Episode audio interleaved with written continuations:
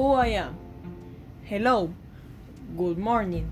My name is George Maimun and I represent Adega Street Fast Food.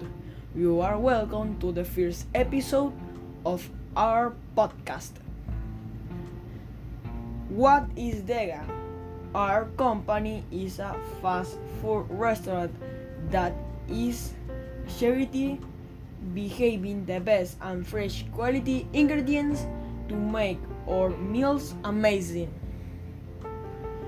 In all our meals you will find a great variety of food has pizza, hamburger, hot dog, tequeño, arepa, empanada, paninis, and Mexican burritos. For the children, we also have a playground where they can have fun while waiting for their orders. We created this restaurant because we are a group of friends who love fast food and we want to reach out to all the local people with our meals.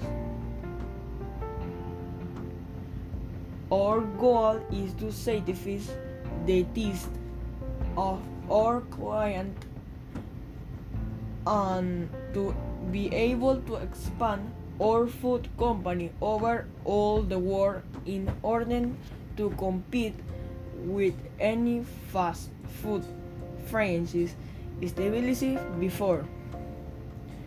I hope you like it.